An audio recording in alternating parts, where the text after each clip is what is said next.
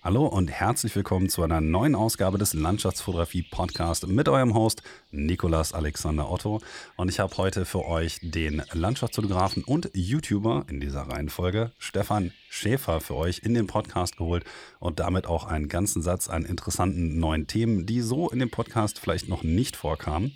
Und zwar soll es einmal darum gehen, wie er eigentlich seinen Werdegang gefunden hat, der ein bisschen anders aussieht. Ihr wisst schon, da kommt kein Fotograf bei mir im Podcast drumherum, aber selbst der Werdegang von Stefan, wie er zur Landschaftsfotografie gekommen ist, ist auch ein bisschen anders als bei den meisten anderen Fotografen. Aber das Hauptaugenmerk des Podcasts liegt dieses Mal auf seinem YouTube-Kanal und auch dem Thema Nachbearbeitung. Es geht natürlich wie immer auch um diverse andere Randthemen, Landschaftsfotografie im Allgemeinen natürlich, Reisen und dergleichen mehr. Aber vor allen Dingen hat mich interessiert, wie es eigentlich so ist, auch einen YouTube-Kanal zu haben, wie er eigentlich mit seinen ähm, Leuten kommuniziert, seiner Community eben und auch wie es ist, so Content Creator zu sein im Bereich der Landschaftsfotografie. Das waren so die Themen, über die wir uns unterhalten haben. Also alles mal ein bisschen anders als sonst und ich hoffe mal, dass da auf jeden Fall mit dem frischen Wind einige von euch euch auf jeden Fall ihren Spaß mit haben werden. Wie immer findet ihr natürlich eine kleine Auswahl von Stefans Bildern auf meiner Homepage unter www.nikolasalexanderotto.net in den Shownotes, wo ich dann auch die ganzen anderen Links derer, über die wir gesprochen haben, mit reingepackt habe. Sind ja diesmal einige Namen gefallen, die ihr vielleicht kennt oder vielleicht auch noch nicht kennt. Da könnt ihr die dann auch alle nachschauen. Ansonsten findet ihr natürlich unter www.stefanschäfer.de eben alle Bilder, die ihr dort nicht findet und auch die ganzen Produkte. Unter anderem könntet ihr auch mal bei landscapehunter.com vorbeischauen. Das ist die Merchandise ja, Firma von Stefan, wo er eben auch T-Shirts und ähm, dergleichen verkauft für Landschaftsfotografen. Ist vielleicht für die oder die ein oder andere auch ganz interessant. Wenn ihr den Landschaftsfotografie-Podcast unterstützen wollt und meine Arbeit damit, dann könnt ihr sonst auf meiner Seite einmal vorbeischauen. Da gibt es jetzt den Magische Landschaften 2023 Kalender. Überraschung. Aber wo ihr dann äh, zwölf Bilder adaptieren könnt für euch zu Hause an der Wand. Von mir extra natürlich für die einzelnen Jahreszeiten ausgewählt. Ich habe den ja schon in den sozialen Medien hier oder da mal geteasert. Würde mich natürlich freuen, wenn der, der oder die ein oder andere mal vorbeischauen würde und noch einen erwerben würde, um meine Arbeit, wie gesagt, ein bisschen wertzuschätzen. Ich mache das ja sonst hier eigentlich mehr oder weniger für lau. Ansonsten könnt ihr, falls ihr Lust habt, schon mal schauen. Es gibt jetzt natürlich auch wieder den ein oder anderen äh, Workshop oder die Fotoreise für nächstes Jahr. Es gibt auch einige Seminare wieder Anfang nächsten Jahres zur Landschaftsfotografie. Die könnt ihr auf meiner Seite finden. Und es gibt sogar schon den ersten Workshop für 2024, beziehungsweise die erste Fotoreise. Diesmal soll es nach Spitzbergen gehen mit meinem Kollegen Sven Herd. Alles, was ihr für 2023 Show finden könnt, ist aber auch schon auf meiner Seite. Da kommt auch noch einiges zu. Ist momentan mit der Planung und den ganzen Sachen ein bisschen komplizierter aufgrund der politischen Lage und auch der Kostenkalkulation seitens der Anbieter. Aber auch da wird noch einiges dazukommen und ich hoffe, dass ich einige von euch nächstes Jahr auf einer meiner Fotoreisen begrüßen kann. Würde ich mich auf jeden Fall sehr darüber freuen. Aber ihr wisst, kann ich nicht die ganze Zeit nur Werbung machen. Ihr wollt schließlich hören, was der werte Herr Stefan zu sagen hat. Also wünsche ich euch erstmal sehr viel Spaß mit der 71. Folge des Landschaftsfotografie Podcasts im Gespräch mit Stefan Schäfer.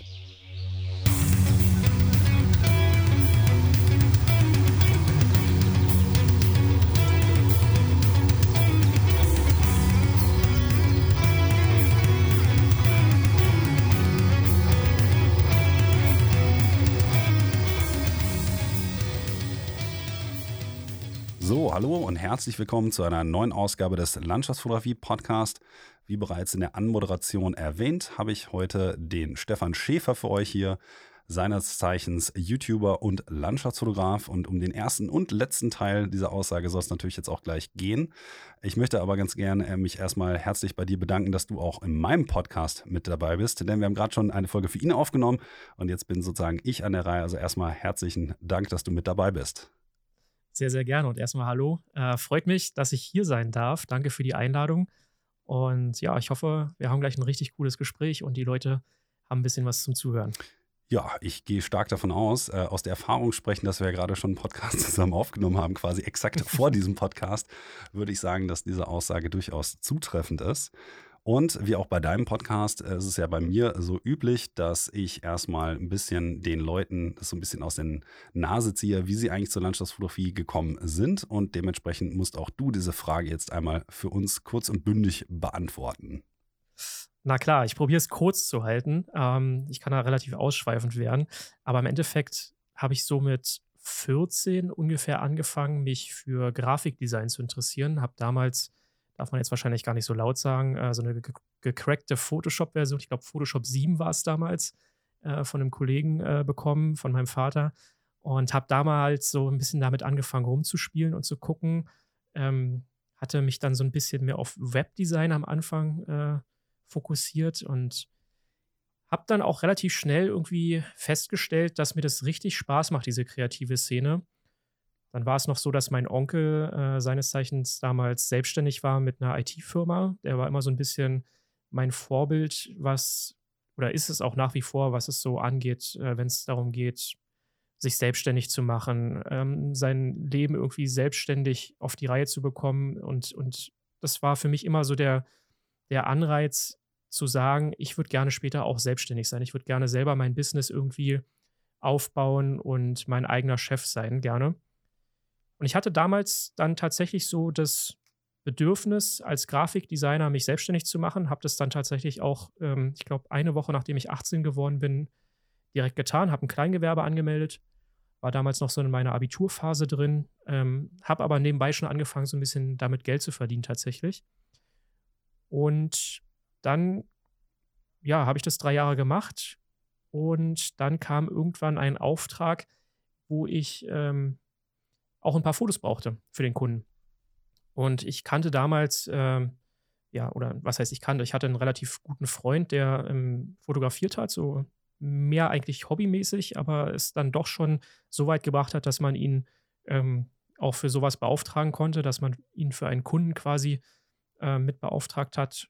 Und da habe ich ihm das erste Mal so ein bisschen über die Schulter geguckt, wie so ein Fotograf arbeitet. Und es hat mich irgendwie sofort gepackt. Also es war es war wie so ein Fingerschnips irgendwie, dass ich selber Bock bekommen habe, so eine Kamera in die Hand zu nehmen, weil ich halt auch einfach die Möglichkeiten gesehen habe, dass ich dann mit Photoshop noch viel kreativer werden kann, wenn ich eben nicht nur Webdesign mache oder Grafikdesign, sondern wenn ich halt auch wirklich Fotos bearbeiten kann.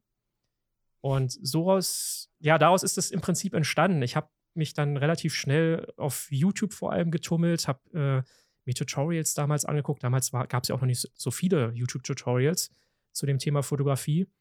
Ähm, und deswegen hat man da relativ schnell trotzdem das gefunden, was man wollte. Und habe dann immer ein Video quasi angeguckt und habe es direkt wieder ausprobiert.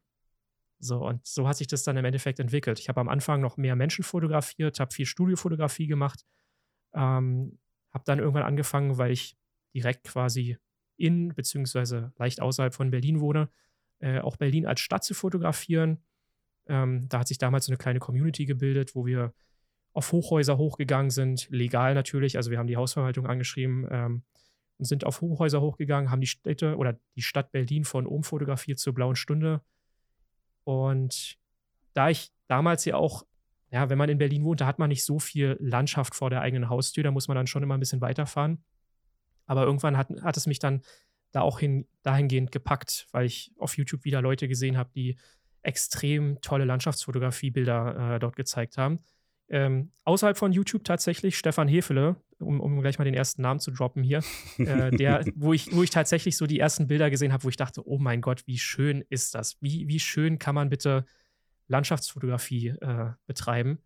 Und äh, seine Bilder haben mich damals dazu dann veranlasst, dann auch in die Landschaftsfotografie einzusteigen. Und dahingehend mehr zu machen. Jetzt habe ich doch relativ lange gesprochen für die einfache Frage. Es tut mir leid. Nö, ist ja vollkommen legitim. Es ist ja unglaublich interessant, einfach zu wissen, woher die Leute auch kommen. Und du bist ja. eigentlich, würde ich fast sagen, ein Einzelfall. Als jemand, der wirklich in der Großstadt aufgewachsen ist und sozusagen auch einen etwas anderen Werdegang hinter sich gebracht hat, weil die meisten Leute würden wahrscheinlich, wenn ich jetzt einfach mal so schaue, wenn ich so meinen Podcast hatte, immer sagen, naja, ich bin ja schon in der Natur aufgewachsen, Natur war immer wichtig für mich und mhm. keine Ahnung, ich habe als Kind halt immer im Wald gespielt und ich bin halt viel gereist. Von mir hat sich das irgendwie so ein bisschen organischer ergeben.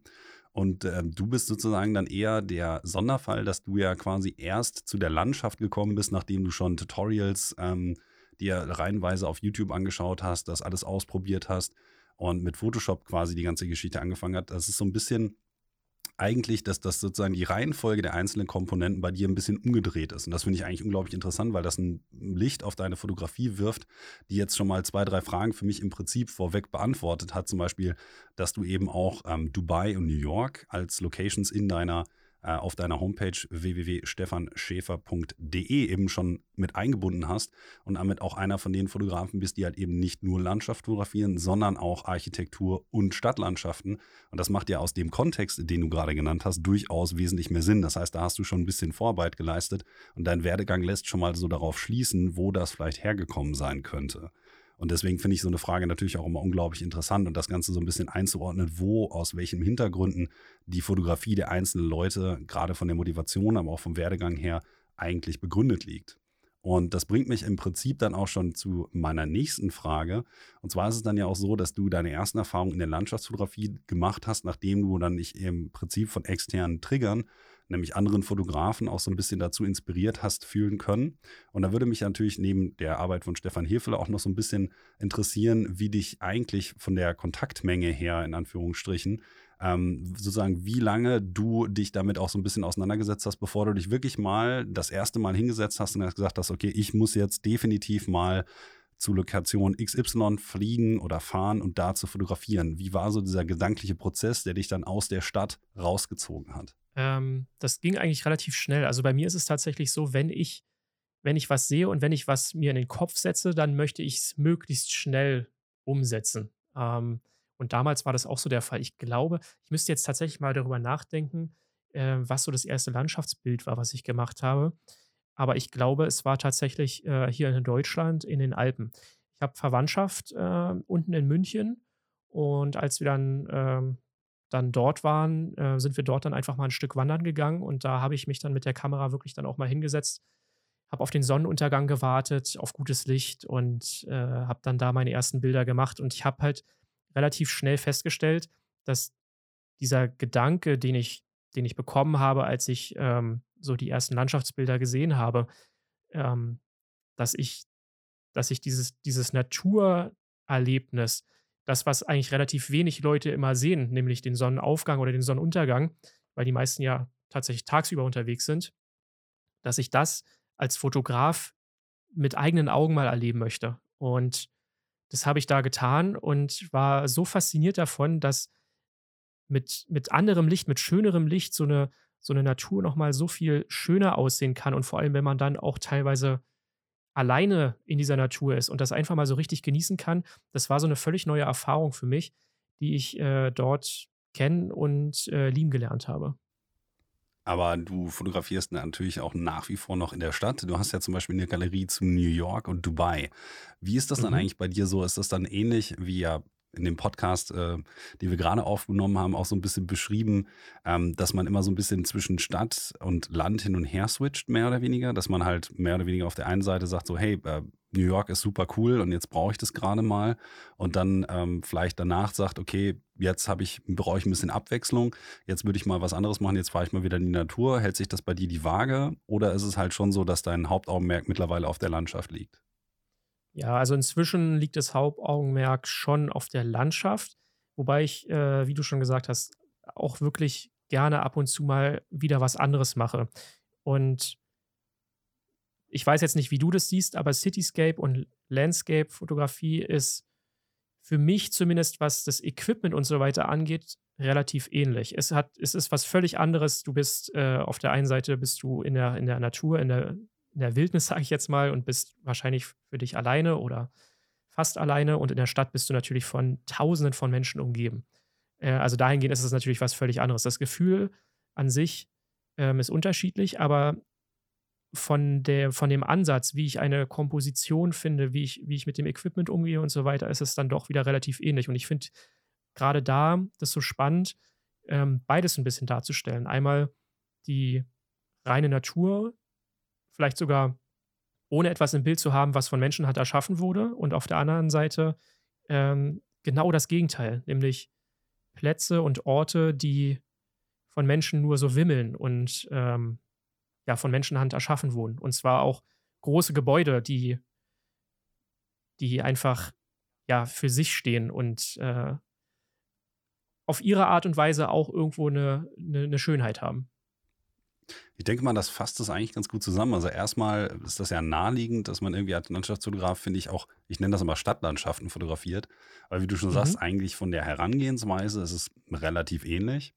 Nur hat man statt dem Berg im Hintergrund vielleicht eine Skyline und äh, statt ja. im Vordergrund irgendwie einen Fluss, einen Kanal. Aber, äh, oder statt äh, einer Grasnarbe oder irgendeinem einem, äh, einer Busch, Buschsäumung, einer Küste oder sowas, dann halt irgendwie eine Straße. Aber ich finde, es geht schon in die gleiche Richtung. Ich weiß nicht genau, ich habe mhm. natürlich auch eine eigene Galerie, wo ich urbane Objekte fotografiere, größtenteils dann auch in Deutschland, weil das für mich einfach eine Zeit lang Kostenfrage war, wo ich gesagt habe, naja, irgendwie habe ich Lust zu fotografieren, aber ich kann mir jetzt keinen Frank äh, Flug Frankfurt-Island ähm, leisten. Dann also fahre ich nur nach Frankfurt und fotografiere halt Frankfurt. So ungefähr, ja. wenn man sich das blöd vorstellt. Aber ich glaube schon, dass die Herangehensweise von uns beiden in etwa ähnlich ist. Auch wenn ich jetzt zum Beispiel noch nie in Dubai war, um dort zu fotografieren, das ist ja wahrscheinlich nochmal ein ganz anderes Gefühl, als man das jetzt bekommen würde, wenn ich in Deutschland fotografiere, auch wenn ich in Japan zum Beispiel schon mal in Großstädten fotografiert habe oder so, das findet man nur auf meiner Homepage halt nicht, äh, Homepage halt nicht, ähm, glaube ich doch, dass da wahrscheinlich bei uns beiden ein ähnlicher gedanklicher Ansatz hintersteckt. Aber dann hat sich ja bei dir im Prinzip auch irgendwann rauskristallisiert, dass du halt, mh, hm, sagen wir mal, das Ganze auch professionell machen wollen würdest und immer mehr sozusagen die Professionalität weg von dem Grafikdesign hin zur Fotografie gegangen ist. Das mhm. war wahrscheinlich auch so ein schleichender Prozess. Und mittlerweile bist du aufgestellt auf einer sehr, sehr breiten Fläche. Sprich, du verkaufst Tutorials, du verkaufst Lightroom Presets, du hast einen eigenen YouTube-Kanal, mit dem du wahrscheinlich auch schon ein bisschen Einnahmen generieren kannst und hast somit ein ganz gutes Portfolio. Ähm, wie hat das Ganze eigentlich so angefangen, dass du dich darüber, naja, oder dir den Kopf darüber zerbrochen hast, dann zu schauen, okay, vielleicht will ich weg vom Grafik zu sein, eher hin zur Fotografie, auch auf einem beruflichen Level? Weil du hättest ja genauso gut sagen können, ich bleibe mal bei dem einen und mache das andere eher hobbymäßig, was einem natürlich auch ein gewisses Maß an Flexibilität erlaubt in dem, was man fotografieren möchte. Aber habe ich ja auch gemacht, im Endeffekt, mich dafür entschieden, das professionell machen zu wollen. Wie hat bei dir dieser Prozess sozusagen stattgefunden und wie hat das vor allen Dingen deine Fotografie beeinflusst? Also es war nie so, dass ich mich ähm, ganz am Anfang mal hingesetzt habe und gesagt habe, das und das möchte ich irgendwie in zehn Jahren machen und so könnte das genau aussehen. Das ist tatsächlich alles, wie du schon gesagt hast, so ein schleichender Prozess gewesen. Und es sind dann immer wieder Sachen mit dazugekommen. Teilweise sind auch mal Sachen weggefallen. Und irgendwie hat das Ganze immer ein Gesamtbild ergeben. Und man überlegt sich dann immer wieder, wenn was Neues mit dazukommt, wie könnte sich das gut in das Gesamtkonstrukt irgendwie so ein bisschen einfügen. Damals habe ich, wie gesagt, mein Abi gemacht. Und ja, ich hatte, ich hatte schon vor, mich selbstständig als, als äh, Grafikdesigner zu machen. Ich hatte dann an, ein Studium angefangen ähm, in der Medieninformatik. Und das habe ich dann aber wieder abgebrochen nach drei Semestern, weil es für mich zu viel Informatik war und zu wenig Medien. Also ich hatte meinen gestalterischen Ansatz da drin so gut wie gar nicht. Ähm, und habe dann für mich so festgestellt, naja, so rein Grafikdesign möchte ich dann auch nicht machen. Ich hatte dann in der Zeit schon mit der Fotografie angefangen. Und dann stand ich so ein bisschen vor, vor, der, vor der großen Frage, was mache ich jetzt? Studiere ich jetzt nochmal? Ich hatte, hatte noch kein abgeschlossenes Studium, das heißt, ich stand im Endeffekt mit nichts da und gehe den, den risikoreichen Weg, mich jetzt selbstständig zu machen, ohne irgendeinen Abschluss zu haben, außer mein Abitur. Ähm, da habe ich mich dann dagegen entschieden. Also ich war dann schon zu dem Zeitpunkt noch ein bisschen auf Sicherheit gepolt und habe gesagt, ich muss jetzt noch irgendwas studieren. Ähm, aber in der Zeit ist schon der Gedanke in mir gereift, okay, ich möchte mich eigentlich mit der Fotografie auf Dauer selbstständig machen, weil mir das dann doch deutlich mehr Spaß gemacht hat als, als das reine Grafikdesign. Und habe mich dann ja für einen wahrscheinlich etwas langweiligen Weg für die vielen äh, da draußen entschieden. Ich habe dann BWL studiert und ähm, wollte das so ein bisschen nutzen für meine Selbstständigkeit später auch und habe nebenbei, äh, neben diesem Studium, angefangen, mein Fotografie-Business aufzubauen. Also es war immer so ein nebeneinander hergelebe. Ich habe auf der einen Seite studiert, ähm, wollte, wollte irgendwas machen, wo, wo ich dann auch ein bisschen Wissen mir aneigne, wie ich meine eigene Firma aufbauen kann. Und gleichzeitig habe ich meine Firma bereits aufgebaut und äh, versucht, Kunden zu akquirieren. Ähm, damals noch auf ganz kleinem Level. Ne? Also ich habe dann mal hier und da irgendwie ein, ein Business-Event fotografiert. Ich habe mal eine Hochzeit dann irgendwann fotografiert. Das hat sich dann alles so intensiviert. Damals auch ganz groß waren Abibälle. Also ich habe wirklich viel, viele verschiedene Events damals fotografiert, damit hauptsächlich mein Geld verdient. Das war ja auch das, was ich meinte. Ich habe am Anfang viele verschiedene Sparten der Fotografie ausprobiert. Und dann kam das irgendwann, dass ich gesagt habe, dass ich mal Lust hätte, auch ein YouTube-Video zu machen. Einfach, weil ich die Plattform mal ausprobieren wollte und weil mir diese Plattform tatsächlich früher auch sehr geholfen hat, die Fotografie überhaupt zu lernen. Also ähm, die Überlegung war ja damals auch, okay, lerne ich das mit der Fotografie jetzt irgendwo richtig? Mache ich eine Ausbildung oder, oder studiere ich sogar die Fotografie? Habe mich dann aber auch dort wieder dagegen entschieden, weil ich mit Leuten gesprochen habe, die das studiert haben und die gesagt haben, naja, es bringt dir schon was, aber dann auch wieder nicht so viel, dass du es jetzt unbedingt machen müsstest. Also du kannst heutzutage dir die Fotografie, das Handwerk auch über andere Wege ein bisschen einfacher aneignen. Ne? Und so kam es dann irgendwie alles mit der Zeit. Dann habe ich nach dem Studium abgeschlossen, habe dann noch vier Jahre äh, bei, äh, bei Hertha BSC, dem Bundesliga-Verein, gearbeitet. Ähm, da auch im Social-Media-Bereich, habe dort äh, auch Foto und Video gemacht.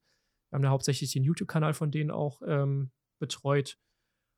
Und da habe ich auch alles gemacht. Da stand ich hinter der Kamera, da stand ich vor der Kamera, habe moderiert, ich habe geschnitten, ich habe fotografiert, ähm, was mir natürlich auch nochmal in meinem, in meinem Lebenslauf äh, gut weitergeholfen hat. Immer währenddessen habe ich dieses eigene Fotobusiness, sage ich mal, Stück für Stück weiter ausgebaut, habe dann irgendwann angefangen ähm, zu sagen, nachdem ich den YouTube-Kanal äh, hatte, jetzt könnte ich mir auch mal vorstellen, äh, eine Workshop-Reise anzubieten.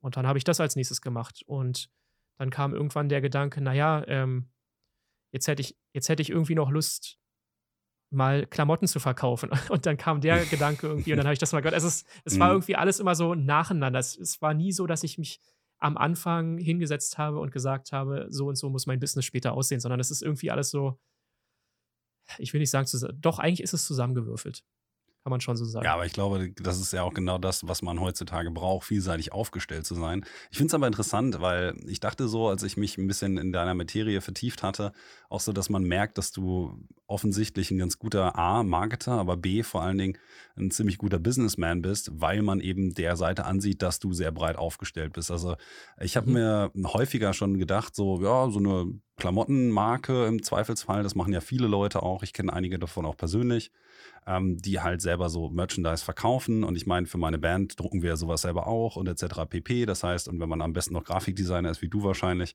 dann kann man die Designs natürlich auch alle noch selber machen. Dass das natürlich auch ganz praktisch ist, sowas mal zu machen. Und dann gucke ich auf deiner Seite, ach, guck mal, da gibt es ja jemanden, der macht das schon.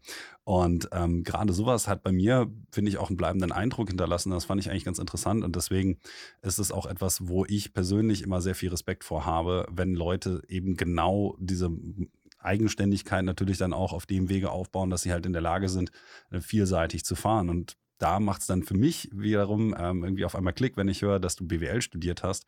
Ähm, ich weiß jetzt nicht, also da, zumindest war das jetzt für mich gerade so, ah, okay. Jetzt ergibt das ja. noch ein bisschen mehr Sinn, weil das natürlich ähm, von einem Standpunkt des Unternehmers her wahrscheinlich alles sehr, sehr viel Sinn macht, wenn man sozusagen viele, vielgleisig fährt und dann natürlich auch schaut, dass man da sozusagen Synergieeffekte erzielen kann, etc. pp.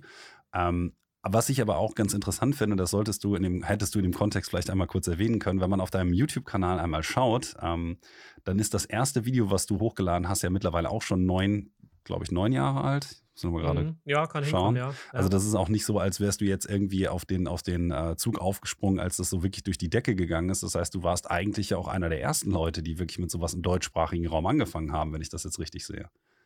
Ja, also es gab schon ein paar Leute, von denen ich ja auch gelernt habe. Also es gab schon einen gewissen deutschsprachigen Raum, aber davon sind echt nur noch ganz wenige selber noch aktiv. Also ich habe zum Beispiel Bildbearbeitung ganz viel damals von Calvin Hollywood gelernt. Mhm. So, der, der heute auch gar nichts mehr mit der Fotografie zu tun hat. Der macht jetzt so seinen, seinen Business-Kram.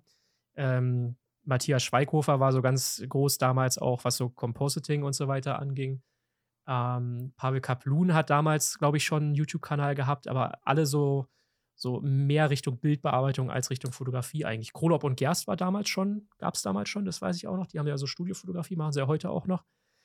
Aber äh, was es noch nicht damals so gab, waren tatsächlich äh, so deutsche Landschaftsfotografen, die wirklich YouTube gemacht haben. Das äh, gab es wenig. Das wäre wahrscheinlich auch der Grund, warum ich darüber nie gestolpert bin. Also ich habe mir mhm. das ja größtenteils, habe ich es an der Uni gelernt, aber auch halt größtenteils, wenn dann von den Amerikanern ähm, und weniger jetzt von den Deutschen. Das heißt, die Namen, die du jetzt genannt hast, die kenne ich zwar alle, aber wenn ich denen jetzt auf der Straße begegnen würde oder so, mhm. ähm, würde ich die wahrscheinlich nicht erkennen. Ich kenne lediglich die Namen. Ähm, ja. Von daher bin ich da jetzt ein bisschen unbewandert, aber es ist natürlich schon so, dass es damals nicht ganz so viele Leute gab, die das gemacht haben, wie es wahrscheinlich heute der Fall ist. Und als ich dann runtergescrollt habe, dachte ich auch so, okay, der gute Mann ist wahrscheinlich schon ein bisschen länger mit dabei. Und ich fand es auch interessant, sozusagen, wenn man sich die ähm, ganzen Zahlen und so anschaut, dass du ja auch schon vor sag mal, sechs, sieben Jahren schon ähm, moderaten Erfolg damit hattest und das halt immer weitergemacht hast. Und ich fand es interessant in dem Kontext, dass sich natürlich auch sozusagen die Art und Weise, wie du das gemacht hast, über die Zeit ein bisschen geändert hat, aber sozusagen mhm. der Kontext, in dem du das machst, also größtenteils eben Bildbearbeitung, nicht unbedingt. Sondern du machst halt immer noch sehr viel, was mit Bildbearbeitung zu tun hat. Und einen Punkt möchte ich da nochmal hervorheben, und da kannst du vielleicht auch mal kurz eben sagen, wie es dazu gekommen ist, dass du eben im vielerlei Hinsicht ein Tausendsasser bist, eben nicht nur was das Marketing oder beziehungsweise deine äh, Business-Aufstellung angeht, sondern eben auch bei den Dingen, die du tust. Ne? Sprich, Fotografie machst du halt nicht nur Landschaft, sondern Landschaft und Städte. Und bei der Bearbeitung machst du eben nicht nur Lightroom und Photoshop, sondern eben auch Capture One oder Lumina. Oder jetzt habe ich kürzlich gesehen, ähm, ganz neu auf deinem Kanal nochmal eine andere äh, Software. Das habe ich jetzt leider gar nicht mehr geschaut. Das ist mir nur gerade aufgefallen. Genau, dass Radiant es Radiant Foto, gibt. Ja. Da habe ich noch nie was von gehört. Und das heißt, Siehst du musst ja auch der, viel ja, Zeit damit Elia verbringen. Locardi ist das CEO. Ach, okay. Ja, ja das muss ich mir nachher auf jeden Fall auch nochmal kurz anschauen, weil ich natürlich ja. als jemand, der selber auch Kurse gibt und so, ähm, eigentlich immer dachte so, naja, irgendwie müsstest du dir mal die Zeit nehmen und dich halt mal mit Capture One und anderen Programmen auch auseinandersetzen, weil eben nicht jeder meiner Klienten hat Photoshop oder Lightroom. Mhm. Ähm, dann habe ich zum Beispiel mal mit Darktable angefangen oder so, weil es eine, eine free, free to, äh, also eine Gratis-Software ist. Aber woher nimmst du sozusagen A, die Zeit und auch B, die Motivation, dich eben genau mit diesen ganzen unterschiedlichen Programmen alle so weit auseinanderzusetzen, dass du auch sagst, ach, ich mache mal ein Tutorial dazu. Da gehört ja auch schon sehr viel mhm. Zeitinvestment zu. Ähm, wie ist es dazu gekommen, dass du sozusagen gesagt hast, ich werde jetzt einfach, benutze jetzt alle möglichen Software-Sachen und eben nicht nur eine Sache und mit der arbeite ich dann immer? Ja, also ich fand es natürlich immer irgendwie relativ spannend. Also ich bin tatsächlich, was das angeht, so ein kleiner Nerd. Also wenn jetzt eine neue Software rauskommt, dann ähm, schaue ich mir die immer gerne am Anfang so ein bisschen an, versuche mich da so ein bisschen reinzuarbeiten, ziehe mir da auch mal ein paar alte Fotos dann von mir rein, die ich schon fertig bearbeitet hatte in anderen Programmen, aber die ich dann einfach mal ausprobieren möchte, wie die in so einem neuen Programm rauskommen.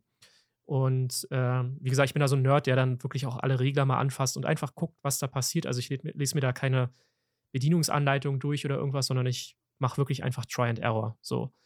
Und natürlich ist Bildbearbeitung, gerade wenn es jetzt um Lightroom geht, von den Themen her endlich.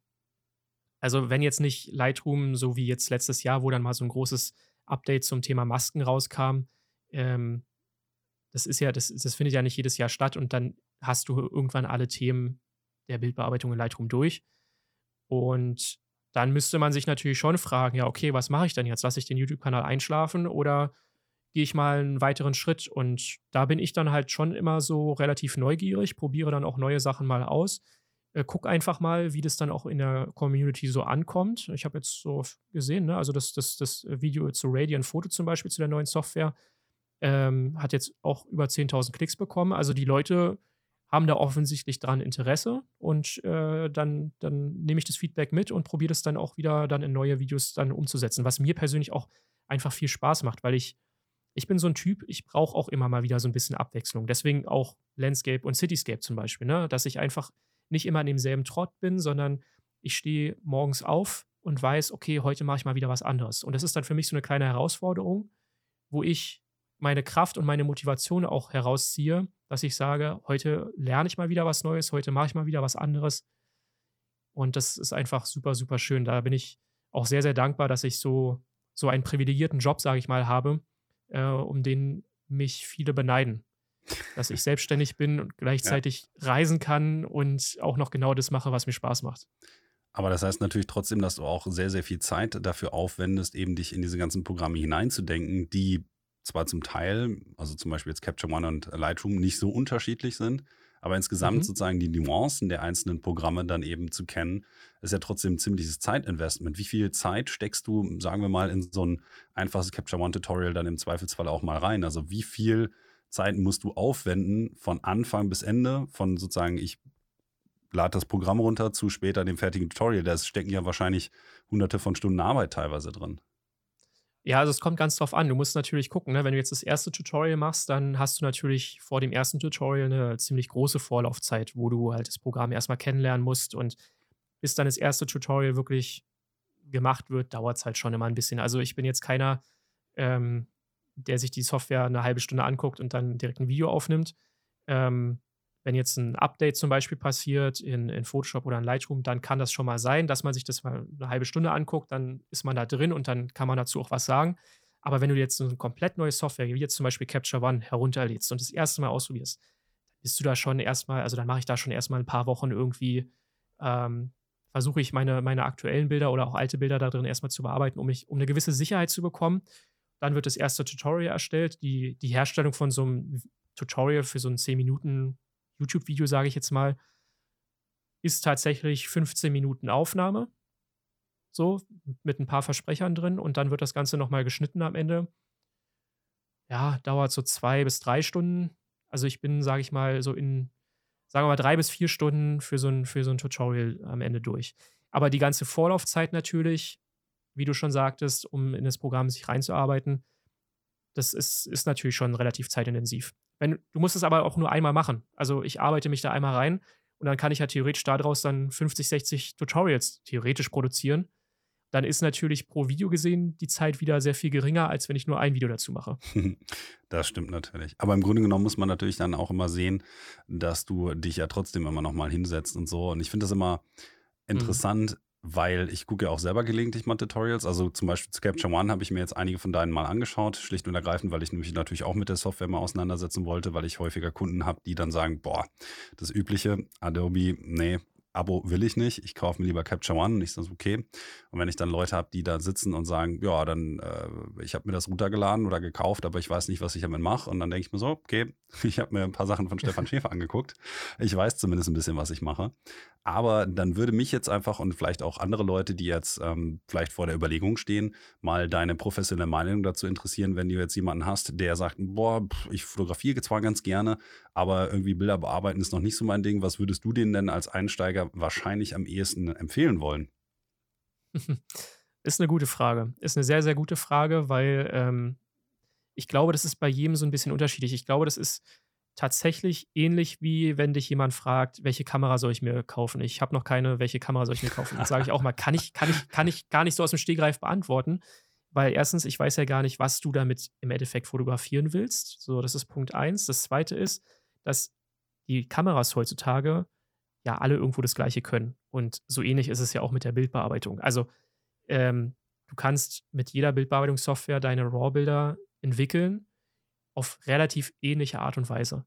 Da sind ein paar Nuancen, die unterschiedlich sind, aber das, der größte Knackpunkt ist doch eigentlich, man muss sich mit der Software oder auch mit der Kamera wohlfühlen.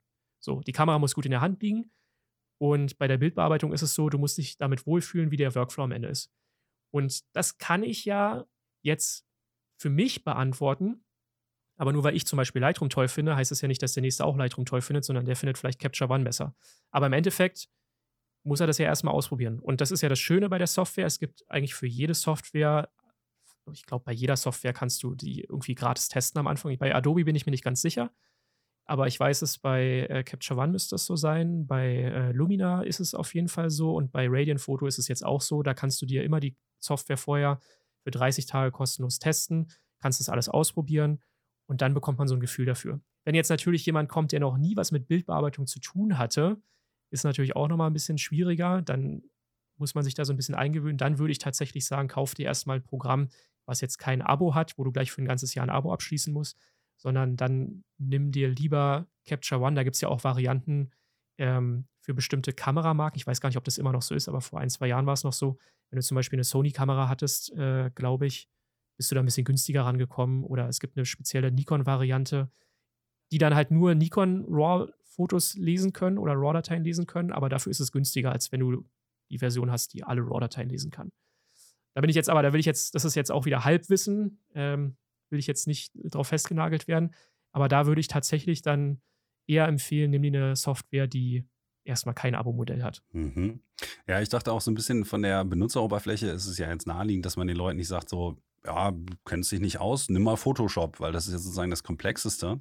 Ja. Und äh, von dem Eindruck her, ich habe ja damals auch von Lumina mal eine Lizenz bekommen einfach. Ich glaube, das war irgendwann auch auf Fotokina mal und habe mir das mal angeschaut und dachte so, ja, finde ich jetzt für meine Anwendungszwecke nicht so toll, weil ich halt diese ganzen Automatikgeschichten nicht mag, weil ich Mhm. die maximale Kontrolle haben möchte. Wenn jetzt aber jemand sagt, naja, ich kenne mich noch nicht so aus, ist ja vielleicht ähnlich wie beim Fotografieren der Automatikmodus oder die äh, obligatorischen Stützräder vielleicht am Anfang gar nicht so schlecht. Und da wäre zum Beispiel dann Lumina vielleicht eher so der richtige Ansatzpunkt, bis man dann mit der Software irgendwann vielleicht auch einfach unzufrieden ist, weil bestimmte Dinge nicht gehen. Und das bringt mich so ein bisschen zu ähm, einem deiner letzten Podcasts, im, weil du das auch gerade sagtest mit der Kameraempfehlung, ist es ja vielleicht bei der Software auch so, dass man ja eigentlich erst sich Gedanken darüber machen muss, wann man äh, zum Beispiel Software-Upgrade machen möchte oder vielleicht auch einfach eine andere Software nutzen möchte, wenn man nicht mehr kreativ in der Lage ist, das zu machen, was man mit einem Foto gerne machen möchte. Was natürlich für Anfänger jetzt erstmal nicht besonders hilfreich ist, weil die wissen ja noch gar nicht, was sie machen möchten. Und dass es eigentlich prinzipiell ein bisschen mehr oder weniger egal ist, mit welcher Software man vielleicht anfangen würde, weil man sozusagen erstmal ja schauen muss, was für Möglichkeiten es überhaupt gibt und welche ich davon überhaupt für meine kreativen Prozesse überhaupt einsetzen möchte. Vielleicht macht das so Genau. ein bisschen Sinn. Ja, also das, ich kann es auch immer nur empfehlen. Ich bin kein großer Freund davon, spezielle Kaufempfehlungen zu geben. Ähm, wie gesagt, das habe ich bei den Kameras damals gesagt und ich Mhm. tue es auch jetzt. Ich habe zwar mal ein Video dazu gemacht, wo ich Capture One, Lightroom und so weiter miteinander verglichen habe, ähm, habe aber auch dort immer einfach die Vor- und die Nachteile von jedem Programm so ein bisschen gesagt und die Entscheidung letztendlich muss ja dann doch der User selber treffen. Ja.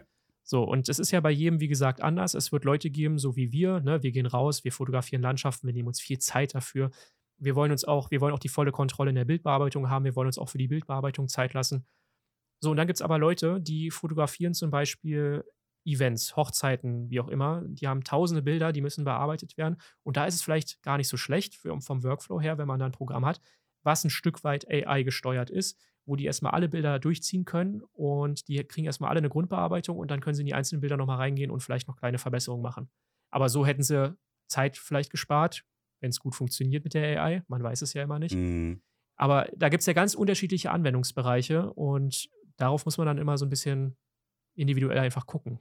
Ja, weil was ich zum Beispiel in dem Kontext ganz interessant fand, ich habe mir dann auch dein Video angeguckt über die neuralen Filter in Photoshop. Also das ist schön betitelt Quatsch oder sinnvoll. Und da gab es dann Mhm. diesen obligatorischen Wut-Slider und ich musste so lachen, als ich gesehen habe, wie das Ergebnis aussah.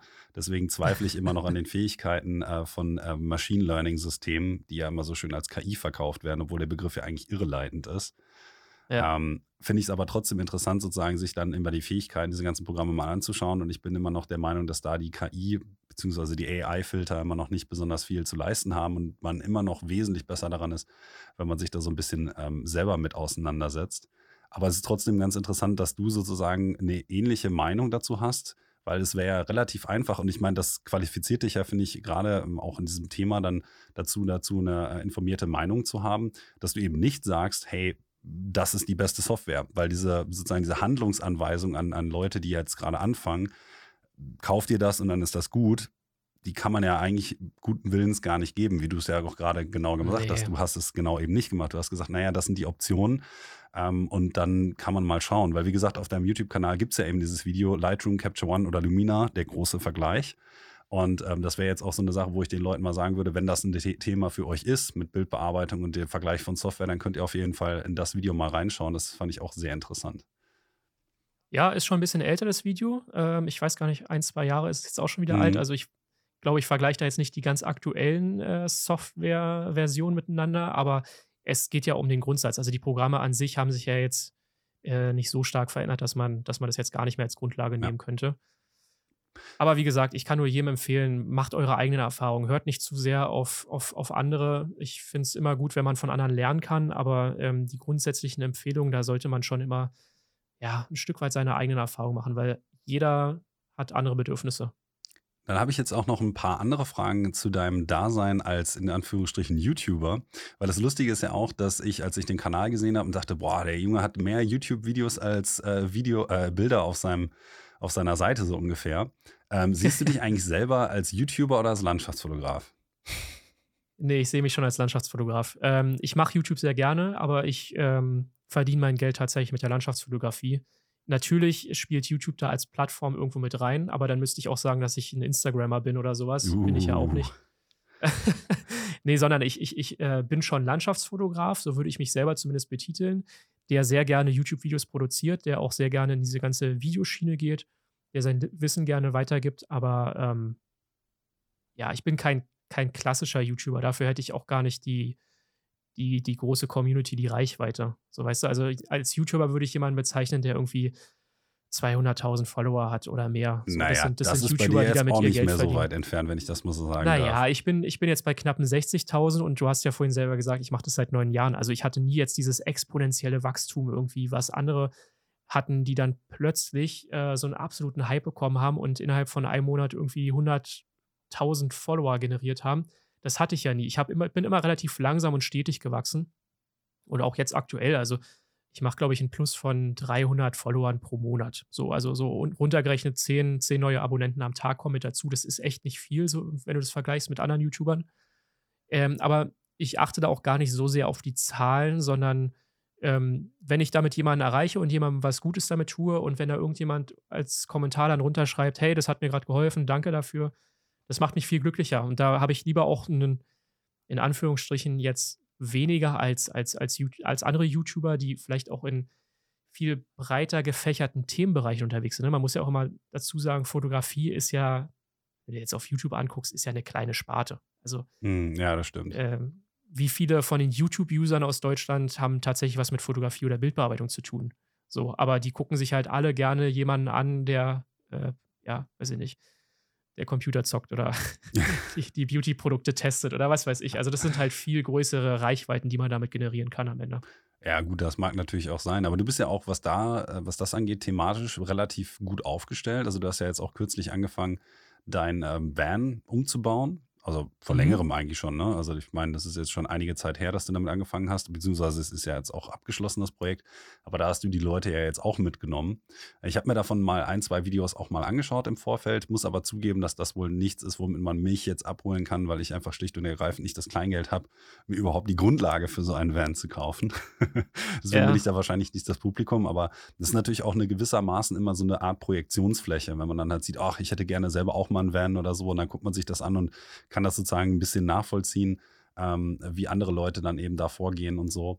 Ähm, aber das ist ja bei dir dann auch schon so, dass du, das sagtest du ja mehr oder weniger auch schon ähm, mit Lightroom, dass du sozusagen x Tutorials machen kannst und dann ist das Thema, naja, in Anführungsstrichen ausgelutscht oder zumindest gibt es da keinen sinnvollen Content mehr, den die Leute auch konsumieren wollen würden, um es jetzt mal sozusagen im, im Content-Creator-Sprech auszudrücken, ähm, dass du dich natürlich, was das angeht, auch ähm, sehr viele, sehr breit aufgestellt hast für sehr viele verschiedene Formate. Ein Format, was ich zum Beispiel sehr schön fand, und da habe ich auch auf Instagram eine Frage zu bekommen, war halt im Fokus und was eigentlich aus mhm. dem Format geworden ist, weil es da jetzt, glaube ich, die letzte Folge mit Pia Steen, glaube ich, ist jetzt oder auch schon ein bisschen, ja, schon bisschen älter oder so. Ähm, ich mhm. gehe jetzt, ich lehne mich jetzt mal aus dem Fenster und beantworte die Frage mal für, ich glaube, das war der Alex Meyer, ist auch ein fantastischer Fotograf, der das gefragt hat. Ich hoffe mal, ich habe es richtig im Kopf. Ähm, das wahrscheinlich auch, das einfach in Zusammenarbeit mit Felix und so ein unglaublicher logistischer Aufwand ist, diese Folgen mal aufzunehmen, dass das deswegen ja. vielleicht ein bisschen ins Hintertreffen geraten ist. Ja, es war tatsächlich damals so, also wir hatten die Idee, oder Felix hatte die Idee, muss ich dazu sagen. Also an der Stelle äh, nochmal schöne Grüße. Ähm, der hatte damals äh, zu Corona-Zeiten, das war so die erste Welle, wo Corona losging, ähm, hatten wir viel miteinander geschrieben, einfach weil wir irgendwie alle Langeweile hatten, zu Hause saßen. Und da ist er auf mich zugekommen und meinte, wie wäre es denn, wenn wir, wenn wir irgendwie so eine Art Podcast machen, aber halt nicht so ein so einen, so einen normalen Podcast in Audio, sondern mehr in Videoform, weil das gibt es tatsächlich noch nicht so häufig. Da habe ich so ein bisschen hin und her überlegt, ja, das ist eigentlich eine super coole Idee. Und dann haben wir das so ein bisschen weitergesponnen. Naja, wir könnten ja mit den Leuten wirklich ähm, uns irgendwo in der Landschaft treffen, mit den Leuten fotografieren und dabei einfach quatschen. Und das war damals eine richtig coole Idee. Und wir haben das auch umgesetzt dann. Ähm, es ist dann nur teilweise so ausgeufert. Wir brauchten halt einen Kameramann, wir brauchten jemanden, der das schneiden konnte am Ende. Es war halt sehr, sehr viel Videomaterial. Es ist ja dann auch nicht, dass man einfach nur ein Interview geführt hat, sondern diese ganzen Szenen, diese, ich sage jetzt mal in Anführungsstrichen, cinematischen Szenen, wo man miteinander fotografiert hat und so weiter. Es muss, wir hatten da ja auch einen Qualitätsanspruch, sage ich mal. Und wir haben uns ja dann teilweise mit Stefan Hefele zum Beispiel in den Dolomiten getroffen. Also ich bin dann halt von Berlin nach Italien runtergefahren, um dort so eine Podcast-Folge aufzunehmen. Alleine die Spritkosten, ja, wenn du das heute machen würdest, würde es doppelt so viel kosten, aber das ist ja, Ja. Kann, kann, kann ja kein Mensch bezahlen, so, ne? Ähm, und dadurch ist das dann tatsächlich so ein bisschen ins Hintertreffen geraten, weil wir gesagt haben, wir können es einfach aktuell aus eigener Tasche nicht mehr finanzieren. Also wir haben halt super viel draufgezahlt, was am Endeffekt auch bis zu einem gewissen Grad gar kein Problem für uns war, weil wir es halt einfach gerne gemacht haben. Aber ähm, wir waren dann irgendwann an einem Punkt, wo wir gesagt haben, es, es geht finanziell halt einfach nicht. Wir hatten sogar eine Patreon-Seite, wo uns die Leute unterstützt haben, aber selbst damit hat es am Ende nicht ausgereicht, um damit äh, auch nur ansatzweise in die, in die schwarzen Zahlen zu kommen oder wenigstens so plus minus null am Ende rauszukommen. Hm. Ähm, es war ein super, super cooles Projekt und ich hätte auch nach wie vor richtig Bock darauf, das wieder zu machen. Aber es war in der Konstellation, wie wir das aufgezogen haben, erstmal nicht weiter möglich. Auch wenn es super schade ist. Wir hätten zum Beispiel gerne noch dich mit äh, dabei gehabt. Stimmt, da war ja, mal wir, hatten, was. wir hatten echt noch, ja, wir hatten echt noch eine lange Namensliste so äh, mit Leuten, die wir gerne in, diese, in dieses Format mit reingeholt hätten. Und wer weiß, vielleicht kommt es in Zukunft auch mal wieder. Ich glaube jetzt ehrlich gesagt nicht wirklich, dass die Spritkosten nochmal richtig weit runtergehen, aber wer weiß. Ähm, ich will ja trotzdem viel unterwegs sein, auch gerade jetzt mit dem Van. Ähm, und dann ist es vielleicht eher so ein Ding, hey, man trifft sich da, weil gerade zufällig beide in der Gegend sind und dann kann man sowas mal nutzen, um so eine Podcast-Folge aufzunehmen. Aber dieses regelmäßige einmal im Monat kommt so eine Folge raus, das ist schon echt hardcore gewesen. Ja, das kann ich mir gut vorstellen. Ich habe mir das auch am Anfang, also zum Beispiel das mit Bastian Werner mal angeschaut und so und dachte auch so, wow, das nenne ich Production Value, also auch noch mit Drohnenaufnahmen dazu und allem. Also das muss man sich einfach mal auf der Zunge zergehen lassen, was für einen Aufwand ihr da getrieben habt. Aber ich dachte auch damals schon so, boah, also da, da geht ja schon einiges an, an Geld dafür ins Land und ich habe das ja auch so ein bisschen mitgekriegt. Es ist nämlich witzig, dass du das sagtest. Ich hatte ja mit Felix mal irgendwann geschrieben, ich weiß gar nicht, letztes Jahr oder so, oder vielleicht das Jahr davor, als ich irgendwann in der sächsischen Schweiz war. Und dann haben wir uns irgendwie ähm, auch verpa äh, verpasst, weil ich noch zu einem Meeting irgendwie wieder nach Bayern musste oder so. Ähm, dann ist das nach auch nicht, hat das nicht stattgefunden. Ähm, äh, und das war dann auch so, so, ich dachte so, boah, ist eigentlich total mies. So, jetzt funktioniert das nicht. Und die beiden haben sich da schon voll den Aufwand getrieben und sich schon überlegt, ob sie da irgendwie, ob wir das irgendwie hinkriegen könnten oder so. Da kann ich irgendwie äh, nach wie vor nur meinen Hut für ziehen, dass ihr diese Folgen gemacht habt. Und ähm, das finde ich auch nach wie vor, also die altern natürlich auch dementsprechend äh, ziemlich gut, muss man mal so sagen. Also Ja. ich finde find ich auch, die haben auch einfach immer noch einen Schauwert, selbst wenn das, was äh, der betreffende Fotograf oder die Fotografin sagt, dann jetzt irgendwie schon ein Jahr alt ist und vielleicht, wenn man dann nach aktuellen Projekten fragt, das vielleicht nicht mehr so ganz äh, auf dem neuesten Stand ist. Ist ja bei Podcasts im Prinzip auch immer so, aber es ist trotzdem ein unfassbar cooles Format gewesen. Und deswegen fand ich das halt auch ein bisschen schade, aber ist natürlich vollkommen nachvollziehbar. Also, Aber wir haben vorhin schon darüber schon gesprochen. Hätte, ne? Ja, wir haben vorhin ja schon darüber gesprochen, ne? Ähm, entweder man ist wirklich ein guter Fotograf oder man ist eben äh, ein guter Marketer, sage ich mal, und oder, oder ein Businessmensch. Und da hat es uns, glaube ich, dann halt auch einfach ein Stück weit daran gefehlt, ähm, mal so eine richtig große Firma da irgendwie für zu begeistern, die da halt auch mal so ein bisschen Geld reingebuttert hätte. Wir waren natürlich auch immer so, das ist eher mal so ein schwieriger Grad.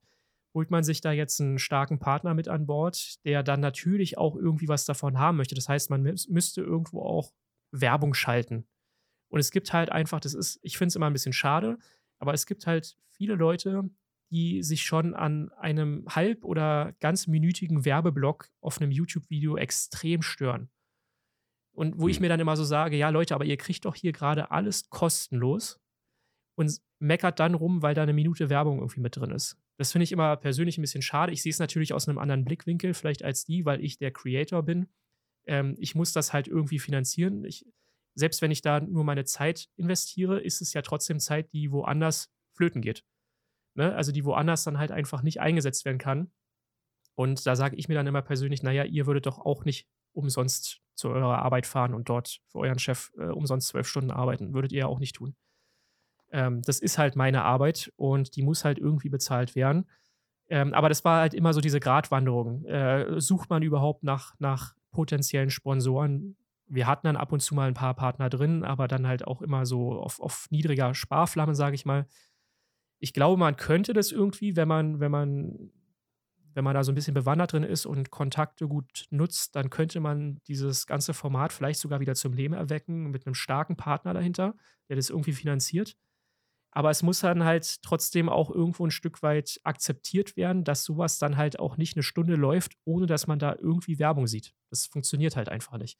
Und da sind leider viele Leute, Zuschauer noch nicht das, dazu bereit, ja. das zu sehen. Also ich finde das unglaublich interessant, weil ähm, du hast ja zum Beispiel für deinen Podcast auch Sponsoren und sowas. Das heißt, du bist da ja schon ein bisschen umtriebig. Ich zum Beispiel, einfach weil ich das nicht so häufig machen kann, auf, aus Zeitgründen, habe das ja nie gemacht. Auch wenn Leute sagten, so, ja, mach doch mal ein Patreon, dann könnte man mal. Und ich so, ja, aber dafür, dass ich den Leuten alle zwei Monate oder mittlerweile ja fast nur noch alle zwei Monate mal eine, eine Folge vor die Füße werfe, in Anführungsstrichen, kann ich ja kein Geld nehmen. Also da fühle ich mich nicht wohl bei. Mhm. Wenn ihr aber zum Beispiel sowas groß aufziehen würdet, ähm, kann ich mir das schon vorstellen. Ich meine, ich finde das interessant, wenn man sich andere YouTuber anschaut, da ist dann immer Squarespace, Squarespace hier, Squarespace da oder NordVPN hier, NordVPN da und keine Ahnung, ich denke mir halt auch immer so, die Jungs, ähm, keine Ahnung, wenn ich jetzt zum Beispiel mal ein nicht fotografisches Beispiel nenne, sondern eher was aus der Nerdkultur, ähm, James Rolfe, ähm, der AVGN oder Angry Video Game Nerd, der macht das ja auch nicht für lau und der hat teilweise auch höhere Produ Produktionswerte, schreibt das Skript, nimmt das auf und schneidet das und macht dann teilweise noch witzige, lustige Spezialeffekte etc. pp. Und da war es seit jeher auch so, dass der einfach irgendwann angefangen hat, das zu sponsoren, äh, irgendeinen Sponsor mit reinzunehmen, weil ich da auch dachte so, der Junge sitzt dann in so einer Folge halt mal zwei, drei Tage. Das muss man ja auch einfach mal sich auch ja, ja. durch den Kopf gehen lassen, dass da sehr viel Zeit ins äh, Land geht. Und das ist ja dann bei dir oder gerade bei dem Format vor allen Dingen, bei euch viel mehr, ist das ja auch so. Und dementsprechend, keine Ahnung, wenn jetzt dann ein Werbeblock käme für eine Minute, ähm, wo Canon irgendwie gerade ein neues Objektiv vorstellt, würde ich denken, jo, cool. Das ist halt immer einfacher sozusagen, wenn es noch wirklich irgendwas mit der, mit der Fotografie selbst zu tun hat. Aber wer ja. weiß, ich meine, ich habe dich ja, glaube ich, das erste Mal getroffen äh, auf der Fotokina bei irgendeinem Lumina-Event irgendwie auf einem Gebäude. Ich weiß gar nicht mehr, wo das war. Da sind wir uns schon mal begegnet. Das heißt, du bist, was das angeht, ja wahrscheinlich auch relativ umtriebig. Ähm, vielleicht schaffst du es ja nochmal irgendwann. Ich würde dir auf jeden Fall oder euch die, die Daumen drücken und ich gehe mal davon aus, da das äh, zwei Leute wirklich gefragt haben, was aus diesem Format geworden ist, dass es da auch noch einige Leute gibt, die dahinter stehen würden und dann sich auch freiwillig natürlich gerne diese Werbung angucken, einfach um euch damit mhm. zu unterstützen. Ja, es ist natürlich immer so diese Frage, hm, die, die, die Werbepartner gucken natürlich auch ein Stück weit auf die Klickzahlen. Das muss man halt auch klar so sagen. Ne? Mhm. Und wir hatten Folgen, zum Beispiel mit dem Stefan Wiesner, der natürlich gerade auf YouTube super viele Leute auch zieht. Da hat diese Folge halt auch wirklich 46.000 Klicks bekommen. Das ist halt super, super stark für, für meinen YouTube-Kanal. Ähm, also für die Größe von den Followern, die ich habe. Und dann gab es aber auch viele Folgen, die hatten halt so um die 10.000 Klicks. Ja, und da muss man dann halt auch immer gucken, kriegt man da überhaupt solche Werbepartner ran, die dann schon bei der Klickanzahl sagen, es lohnt sich für uns finanziell. Ne? Mhm. Also das ist halt immer so diese Gratwanderung, eigentlich bräuchten wir erst mehr Publikum. Was kommt zuerst? Ja, genau. Ja gut, das kenne ich natürlich auch nicht zuletzt aus der, aus der Band-Geschichte ähm, jetzt bei uns zum Beispiel, wie das so mit Marketing ist und mit Labels. Und das ist ja im Prinzip in jeder Kreativ- oder beziehungsweise ja in jeder Medienbranche eigentlich genau das Gleiche. Und äh, mhm. da gibt es halt im Prinzip irgendwie keine große Antwort, außer, um das jetzt mal wieder von der Musik aus äh, anzugehen, dass jemand sagt, okay, ich pumpe da erstmal Riesenmengen Geld rein, um nachher wieder Riesenmengen rauszuziehen, die noch im Zweifelsfalle größer sind. Anders ja. läuft es einfach nicht. Ja. Und die, dieser Mythos von irgendwelchen DIY-Leuten, zumindest in der Musik, ist ja meistens sehr weit hergeholt, weil die auch erst groß wurden, als sie dann von einer bestimmten Marketingagentur aufgegriffen wurden und sowas.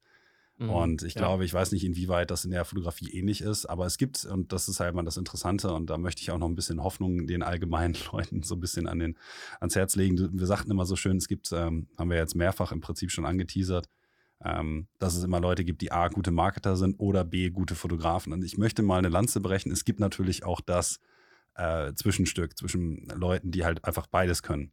Und ähm, da mhm. würde zum Beispiel jetzt der Bastian Werner, den du ja zuletzt auch auf deinem äh, Kanal hast, wäre ein perfektes Beispiel. Ein absolut begnadeter Fotograf, 100% passioniert und ja. ist auch noch ein guter Marketer und hat jetzt auch noch mit, mit Viewfinder eine fantastische Idee gehabt und so. Also ich glaube, dass auch du im Zweifelsfall mit genug Herzblut und genug äh, Türklinken putzen, so unangenehm es auch ist, und das sage ich aus jemand, der es auch nicht gerne macht, das auch nochmal wieder irgendwann äh, mit deinem Kanal in die richtige Richtung bekommst, dass du auch noch größere Sponsoren bekommst, weil der Trend meines Erachtens auch in die Richtung geht. Ich meine, ich weiß nicht, ob jetzt meine sagen, Einschätzung da jetzt so viel Gewicht hat, aber ich glaube auch, dass das unglaublich ähm, realistisch, also dass es realistisch sein könnte, dass es da bei dir auch in die gleiche Richtung geht. Ja, es ist ganz witzig, weil wir hatten ja jetzt, ähm, letzte Woche ist, ist das Video online gegangen, äh, war ich mit ihm zusammen fotografieren Genau, ja. in Kassel und äh, da gab es dann auch jemanden, der dann äh, geschrieben hat in den Kommentaren, ja, für ihn wirkt es so, als würden wir jetzt die ganze Zeit Werbung für Viewfinder machen, weil wir halt auch, weil Basti natürlich in dem Video auch mal gezeigt hat, hey, die Viewfinder-App hat das und das jetzt hier vorhergesagt und das ist halt halt auch so. Ähm, es ist halt, es ist halt tatsächlich bei einigen wirklich noch nicht im Kopf drin und ich hoffe einfach, dass man das so ein Stück weit ändern kann. Ähm, aber zu der, zu der ganzen Thematik Community noch vergrößern, aufbauen, Reichweite vergrößern. Ähm, ich glaube, dass man sich da halt auch immer wieder ein Stück weit neu erfinden muss und halt auch immer wieder neue Themengebiete ähm, ja, irgendwie angehen muss. Also ich habe mir jetzt zum Beispiel überlegt, ich habe jetzt ein, mir ein Van ausgebaut und in Zukunft wird es halt auch wesentlich mehr Content geben, wo ich einfach mit dem Van unterwegs bin und ich wirklich die Leute auch mitnehme, wie ich fotografiere und nicht nur, wie ich im Büro sitze und Bildbearbeitung mache. So, ich möchte den Leuten zeigen, wie die Landschaften aussehen, wo ich unterwegs bin. Ich möchte den Leuten auch dort einfach ein gewisses Gefühl vermitteln. So, wenn, wenn die jetzt gerade in der jetzt in der kalten Jahreszeit zu Hause sitzen, nehmen sich ein paar Kekse und vielleicht einen warmen Tee mit auf die Couch und dann äh, möchte ich, dass die Leute sehen können, äh, wie es äh, unterwegs bei mir gerade so aussieht und dass da auch dieses Fernweh, über was wir vorhin auch schon ähm, in der anderen Podcast-Folge gesprochen haben, äh, dass dieses Fernweh so ein Stück weit entsteht bei ja. den Zuschauern und da einfach auch nochmal, ich vielleicht nochmal andere Leute erreiche als bisher. Das würde ich sagen, wird auf jeden Fall der Fall sein. Also ich finde das interessant. Wir hatten ja ähm, in, der, in einer Podcast-Folge schon ähm, zum Beispiel über Thomas Heaton gesprochen. Der macht ja im Prinzip sein Geld auch damit, dass er ja. eben genau so diese, diese Fernweh-Affinität gewissermaßen befriedigt. Er ist jetzt zwar nicht einer meiner Lieblingsfotografen oder Lieblings-YouTuber, aber ich kenne ihn natürlich auch. Aber es gibt auch andere Leute, die halt ein ähnliches Format machen. Jetzt deutschsprachig weiß ich ehrlich gesagt gar nicht, weil ich mich da auch eher im angelsächsischen Raum ähm, bewege. Aber um mal einen Namen zu nennen, zum Beispiel, äh, den ich fantastisch finde, das wäre Adam Gibbs. Und ich habe mir jetzt einfach ja. ähm, Quiet Light gekauft. Ich habe zwei von seinen Beanies, die äh, Karen, seine Freundin, macht ähm, mir mal gekauft und so, um ihn da auch ein bisschen zu unterstützen. Und, ähm, oder die beiden vielmehr. Und das ist halt auch so ein Format. Also ich bin zwar jemand, der im Jahr pff, locker ein Drittel des Jahres gar nicht zu Hause ist, weil er selber fotografieren ist oder halt Workshops ähm, anbietet und dann irgendwo Fotoreisen auf ein, ähm, Norwe in Norwegen ist oder so. Aber auf der anderen Seite ist es ja auch so, dass ich Konsument bin. Das heißt, ich sitze da und gucke mir die Videos von Adam an und denke, fantastisch, und ja. war dann auch dieses Jahr selber mal auf Vancouver Island und habe fotografiert und so. Und das hat mich natürlich auch inspiriert. Und dementsprechend kann ich mir sehr gut vorstellen, dass es ein vernünftiges deutsches Format in der Hinsicht. Ähm, ich kenne zumindest jetzt keins. Ich habe auch, glaube ich, aktiv noch nie wirklich danach gesucht, weil ich, wie gesagt, mit dem angelsächsischen Raum generell mehr anfangen kann. Ähm, dass es da auf jeden Fall noch was an, an was fehlt. Aber, und das wäre jetzt sozusagen noch die Frage, die da im Raum steht, ähm, du hast ja jetzt zum Beispiel auch schon ähm, in der Wanderfeldern in Frankreich fotografiert und an anderen Orten ne, Leute dann direkt mitgenommen. Ähm, ich ich habe das so ein bisschen mitbekommen bei Alex Nail beispielsweise, der auch so einen Kanal hat, ähm, auch einer meiner absoluten Lieblingsfotografen übrigens. Und mhm. ähm, dass es eine ganz schöne Spagatgeschichte sein kann, wenn man sozusagen gleichzeitig versucht, immer zu fotografieren, aber auch zu videografieren. Oh, ja. Und vielleicht ja. kannst du mal da so ein bisschen aus Erfahrung sprechen, wie das eigentlich für dich ist, wie sozusagen dieser, dieser Spagat, ähm, den ja jetzt viele versuchen auch zu machen, einfach auch, weil es sich auf Instagram und die sozialen Medien sich in diese Richtung bewegen, dass halt viel mit Videografie gemacht wird und dann das meistens zu Lasten der Fotografie gehen könnte, wie du das so wahrnimmst. Mhm. Ja, genau so wie du es beschrieben hast, ist es eigentlich auch. Also es geht tatsächlich auch ein Stück weit zu Lasten der Fotografie, weil du halt nicht mehr mit dem Kopf nur noch bei deinem Foto bist, sondern du bist immer mit dem halben Kopf mindestens beim Video, weil das Video muss ja am Ende irgendwie auch gut werden. So, und du darfst natürlich, du hast ja dann immer so die, die, bestimmten Zeitpunkte, wo das Licht halt am besten ist. Dann musst du da fotografieren, aber gleichzeitig willst du das ja auch irgendwie im Video festhalten und nicht zehn Minuten später, wenn das Licht dann weg ist, die Kamera anmachen. Yo, Leute, ich habe hier gerade ein richtig cooles Foto gemacht, aber ich kann es euch gar nicht, also ich kann euch jetzt nur das Foto einblenden, aber ich kann euch gar nicht die Szenerie dazu zeigen. So, das ist halt super, super schwierig. Da muss man echt so einen guten Balanceakt finden. Ich habe es teilweise so, wenn ich mal mit, mit anderen Leuten vielleicht noch unterwegs bin, dass die dann vielleicht auch mal die Videokamera in die Hand nehmen und einfach mal so ein paar Shots dann von mir machen, wie ich gerade am Fotografieren bin. Beziehungsweise bei manchen Projekten habe ich sogar wirklich einen Kameramann mit dabei, ähm, der, der dann wirklich mich auch nur filmt, der gar nicht selber fotografiert, sondern der mich einfach nur filmt, der macht selber keine Landschaftsfotografie. Das ist immer ganz gut, weil dann ist er jetzt auch nicht so drauf, so traurig irgendwie, oh, jetzt ist hier gerade eine super Szene und ich muss dich jetzt filmen, aber ich kann nicht selber fotografieren. Das ist immer ganz gut. Der macht aber super, super coole Videos. Und ähm, das ist dann natürlich am einfachsten, wenn, weil dann kann ich mich fast komplett aufs Fotografieren ähm, konzentrieren. Ich muss natürlich zwischendurch trotzdem auch mal in die Kamera sprechen, aber ich muss mich zumindest nicht darum kümmern, das äh, Videobild auch noch einzurichten äh, und, und zu gucken, sieht das jetzt alles gut aus vom, vom Bildausschnitt und so weiter, sondern das macht er alles und ich kann mich hauptsächlich darauf konzentrieren, zu fotografieren. Aber es ist, wie gesagt, sehr, sehr schwer. Und wenn du alleine unterwegs bist, ist es umso komplizierter. Also ja. es, ist, es ist nie optimal, sage ich. Und ich glaube, das, das, das siehst das, du ja auch bei, ja. das siehst du auch bei Adam Gibbs und so weiter. Wenn die ihre YouTube-Videos machen, der hat erstens einen sehr hohen Unterhaltungswert und gleichzeitig ist er ein begnadeter Fotograf. Aber du siehst halt auch immer, dass er ähm, dann nicht ganz genau in der Szene mit dabei ist mit dem Video, wo er so sein, sein Foto macht, was er dann einblendet am Ende, sondern ja. das ist dann immer ein Stück danach oder davor. So. Genau. Also das ist halt eben im Prinzip, finde ich aber auch noch immer noch ein guter Spagat. Also für mich als, als derjenige, der nachher das Video sieht, ich habe ja als Fotograf, ich meine klar, sogar als professioneller Fotograf, da alles Verständnis der Welt für, dass sozusagen alles diesem Bild untergeordnet wird. Das macht Alex ja. zum Beispiel auch. Im Zweifelsfall kommt dann, oh, jetzt ist das Licht gerade gut, ähm, ich muss mal kurz fotografieren. Und dann ja. sozusagen fünf Minuten später wird der Erfahren dann wieder aufgenommen. Und ich denke mal, das ist wahrscheinlich so das, das Beste, was man in der Hinsicht machen kann. Ähm, benutzt du allerdings, und das ist jetzt vielleicht nochmal im so Hinblick auf soziale Medien, eigentlich dann auch zum Beispiel Reels auf Instagram mehr oder so? Weil das ist so eine Sache, das ist ja sehr kontrovers im Prinzip bei den mhm. meisten Leuten, gerade bei der, ich sag mal, etwas älteren Generation wie unser eins, die jetzt eben kein TikTok benutzen. Und ich meine, witzig, dass ich jetzt sage, wir sind Mitte 30 und ich sage, wir sind die ältere Generation, aber ja, im Grunde genommen, das so ist es langsam so. Schon irgendwie. Äh, dass sozusagen die jüngere Generation ja auch immer mehr zu Videoinhalten auf sozialen Plattformen oder sowas geht. Und ähm, ganz, ganz blöder Disclaimer: Leute, die Reels posten, ihr dürft euch nicht wundern, ich entfolge quasi fast allen Fotografen, die Reels auf Instagram posten, weil es mich nervt. Also, falls ich irgendjemand von euch aus Versehen entfolgt bin, nehmt es nicht persönlich. Ich finde Reels einfach nervtötend. Aber wie ist denn das bei dir? Blöde Frage jetzt ja. eigentlich. Ähm, hast du in der letzten Zeit dann eigentlich auch mehr so darauf geäugt, dann auch quasi so Short-Videos zu produzieren, weil das momentan zum Beispiel auf der Plattform besonders gut funktioniert, wo wir jetzt gerade schon bei dem Thema Videografie sind? Hm, also es ist natürlich ein Thema, was mich echt umtreibt. Ich muss dir ganz ehrlich sagen, ich habe gar keinen Bock drauf eigentlich, irgendwas mit Hochkant-Videos zu machen. Mhm. Weil ich auch ein, ich, ich finde es halt einfach total beschissen, dass wir auf Instagram jetzt quasi dazu gezwungen werden, solche Reels zu machen und noch irgendeine Reichweite zu haben. Wir sind nun mal Fotografen. Also ich bin, ich habe es ja vorhin auch, die erste Frage war ja auch, ich sehe mich selber erstmal vorrangig als Fotograf ja. und dann kommt irgendwann YouTube. So, also, und ich, ich finde es extrem schade, dass wir dort quasi jetzt gezwungen werden, unseren Content zu verändern, um auf dieser Plattform relevant zu bleiben. Das finde ich schade. Ähm, natürlich ist es trotzdem ein Thema, was mich äh, ja beschäftigt, weil du kommst ja nicht drum herum. Es ist ja inzwischen auch bei YouTube so. Es ist ja nicht nur bei Instagram so, es ist ja inzwischen auch bei YouTube so. YouTube Shorts.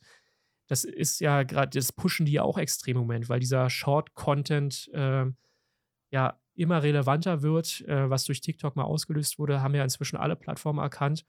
Und äh, selbst YouTube pusht dich ja extrem, wenn du solche YouTube Shorts inzwischen machst. Und natürlich kommt da auch zwischendurch mal der Gedanke auf, ja, hm, machst du das mal, machst du das mal nicht. Und ich habe mir auch schon mal eine Liste äh, aufgeschrieben, was könnte ich denn so an YouTube Shorts zum Beispiel machen, die ich einfach zwischendurch mal posten kann. Einfach um mal auszuprobieren, funktioniert das, springt der Algorithmus darauf an, vielleicht, ja. Ähm, also ausprobieren werde ich es mal, aber ich habe ehrlich gesagt keine wirkliche Lust drauf. Und das ist immer so das Ding, das stört mich dann daran so sehr. Ich bin jemand, ich will die Sachen, die ich mache, da will ich Bock drauf haben. Nur dann werden sie auch gut. Ich glaube nicht, dass, dass ich ein, ein guter Vertikalfilmer wäre und, und, und 15 ja. Sekunden Videos rausballern kann, die am Ende wirklich cool sind, wo ich auch zu 100% dahinter stehen könnte. Ich will es mal ausprobieren. Ich werde so ein paar YouTube Shorts vielleicht in Zukunft mal machen gerade jetzt so in der Weihnachtszeit kommt vielleicht auch mal ein bisschen mehr Content da, ähm, der dann auch mal ein bisschen kürzer ist, aber ich bin, wie gesagt, kein großer Fan davon. Und diese, diese Reels, ich habe das auf, auf Instagram auch mal ausprobiert. Ich habe, glaube ich, drei, vier Reels auch mal gepostet. Ähm, aber ich muss auch sagen, also die sind jetzt auch nicht so viel besser angekommen von der Reichweite her als, als die Fotos. Weiß nicht, ob ich da dann auch wieder irgendwas falsch gemacht habe oder zu blöd dafür bin. Ja, gut, das. Aber äh, mich nervt es genauso wie Ja. dich. Also ich, ich bin, bin, ich finde manche Reels tatsächlich, die wirklich professionell und hochwertig gefilmt wurden, von, also wenn ich jetzt mal so Richtung Landschaft und so weiter gehe, da gibt es schon teilweise Reels, wo ich so sage, boah, das sieht schon cool aus. Und das, da bleibe ich dann auch mal zwei, drei Sekunden drauf hängen. Aber grundsätzlich bin ich wie du auch kein großer Fan davon, weil es halt einfach, ja, weil sich in eine Richtung entwickelt, die ich nicht schön finde. Also man sollte, man sollte jetzt nicht alles auf Video setzen und alles auf 15 Sekunden Videos setzen, sondern der Fotografie auch ihren Raum lassen, weil das ist genauso eine Kunstform, die es verdient hat, die Reichweite zu bekommen. Tja, ich sagte noch so schön in dem Podcast, den wir für dich aufgenommen hatten, dass ich äh, jemand bin, der sehr viel Fotobücher mittlerweile hat. Das ist ja quasi Ja. so absolut äh, für die Ewiggestrigen. Ich glaube, da oute ich mich jetzt so ein bisschen dazwischen, ähm, dass ich halt damit nichts anfangen kann. Vielleicht hat ja jeder irgendwie so eine Grenze, ab der er einfach alt ist. Und äh, die ist jetzt bei mir auch erreicht, dass ich mit YouTube Shorts oder TikTok nichts anfangen kann, weil ich da keinen Mehrwert drin sehe. Weder ästhetisch noch irgendwie für meine Lernfähigkeit. Ich meine, schneller Bilder bearbeiten in der Automatik in Lightroom ist jetzt 5 Minuten 24 lang. Das in 15 Sekunden zu packen, um als Beispiel jetzt mal von deinem Kanal zu nehmen, Mhm. wird, glaube ich, schwierig.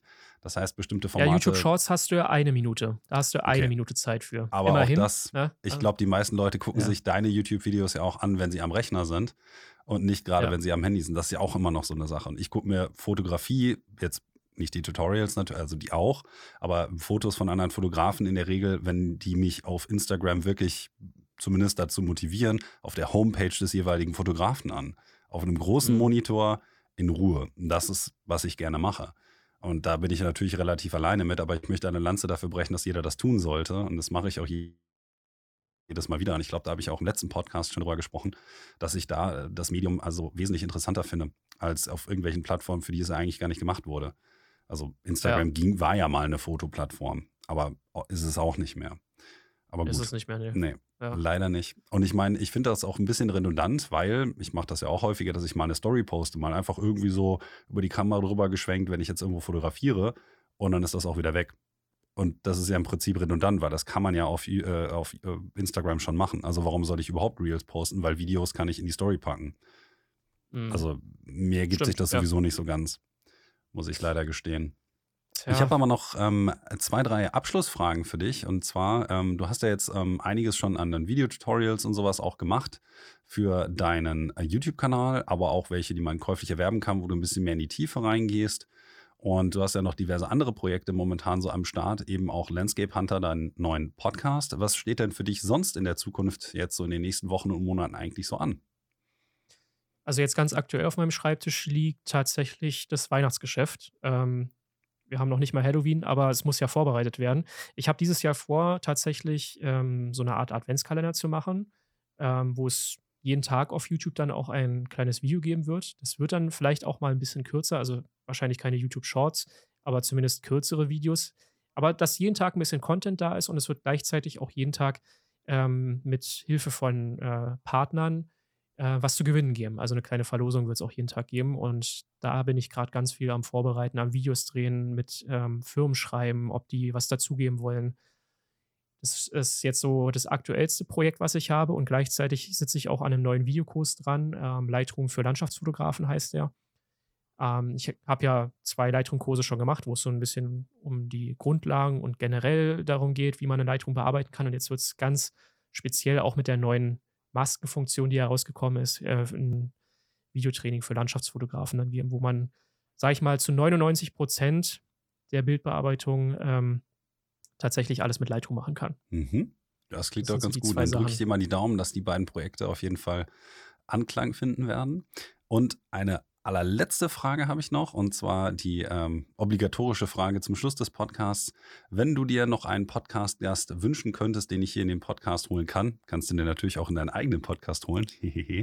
Aber Mhm. wer wäre das denn jetzt so bei dir? Ich bin mir unsicher. Hattest du Stefan Hefele schon? Nee, der hat äh, leider bis jetzt sich nicht dazu hinreißen lassen, bei mir in den Podcast zu kommen. Der war ja bei uns im Fokus, war Ja. er ja mit drin. Das hatte aber, glaube ich, auch den einfachen Grund, weil Felix ja sehr, sehr gut mit ihm ist Mhm. und äh, Felix dann tatsächlich äh, ihn mehr oder weniger überredet hat. Aber es war eine super spannende Folge und ich kann, äh, also ich kann ihn versuchen, auch nochmal äh, dazu zu überreden. Du musst ihn, ich glaube, du musst ihn einfach ein bisschen nerven. Ich ja, glaube, er hat schon an sich. Mal.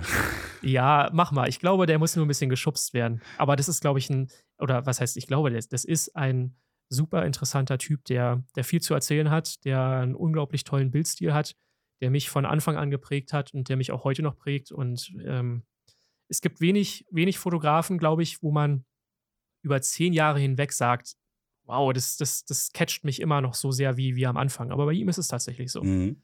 Und das habe ich ihm damals auch gesagt, da war er auch, äh, ja, ich glaube, das hat ihm auch gut gefallen. ähm, und es ist einfach ein cooler Typ. Also du kannst einfach, kannst einfach auch ganz normal mit ihm quatschen, null abgehoben, ganz bodenständiger, lässiger Typ, mit dem du allen Quatsch machen kannst. Es hat mir sehr, sehr viel Spaß gemacht damals da in Italien. Mhm. Und für alle, die sich jetzt äh, fragen, so, naja, hm, gucken, ob der Alex das wirklich schafft. Ihr könnt euch natürlich einfach mal auf dem YouTube-Kanal von Stefan die entsprechende Folge von Im Fokus anschauen. Da kriegt ihr dann auf jeden Fall die volle Dröhnung Stefan Hefele schon mal. Vielleicht schaffe ich es aber natürlich auch nochmal irgendwann, ja. den guten Mann dazu zu bekommen, hier in den Podcast einzusteigen. Ähm, ich komme ansonsten auf dein Angebot, dass du ihn auch nochmal nervst, gerne zurück. ähm, ich wollte ihn auch nochmal nerven, dass er bei mir jetzt auch nochmal den Audio-Podcast kommt, ah. tatsächlich. Also ich werde ihn mal doppelt nerven. ich glaube, er muss dann einfach mal so er muss sich dann einfach mal einen Tag Zeit nehmen und, und dann rockt er uns beide hintereinander durch. Hm. Wäre mir auf jeden Fall sehr dran gelegen. Mal schauen, ob er sich die Zeit ja. dazu nehmen kann. Auf jeden Fall möchte ich mich erstmal ganz herzlich bei dir für deine Zeit bedanken. Äh, dass sehr, du jetzt hier im Landschaftsfotografie-Podcast mit dabei warst. Und äh, vielleicht schaffen wir es ja auch irgendwann in ferner Zukunft nochmal zu einer Folge im Fokus. Und äh, damit ja. erstmal würde ich sagen, äh, machen wir mal einen Punkt drunter. Hat mir auf jeden Fall sehr viel Spaß gemacht und vielen Dank, dass du da warst. Danke für die Einladung, hat mir auch sehr viel Spaß gemacht und ich gehe auch stark davon aus, dass wir uns sowieso in Zukunft auch mal persönlich irgendwie nochmal begegnen und da vor allem auch mal zusammen fotografieren gehen, hätte ich auf jeden Fall echt Bock drauf. Tja, dann gucken wir doch mal, dass wir das einschlägen. Bis dann.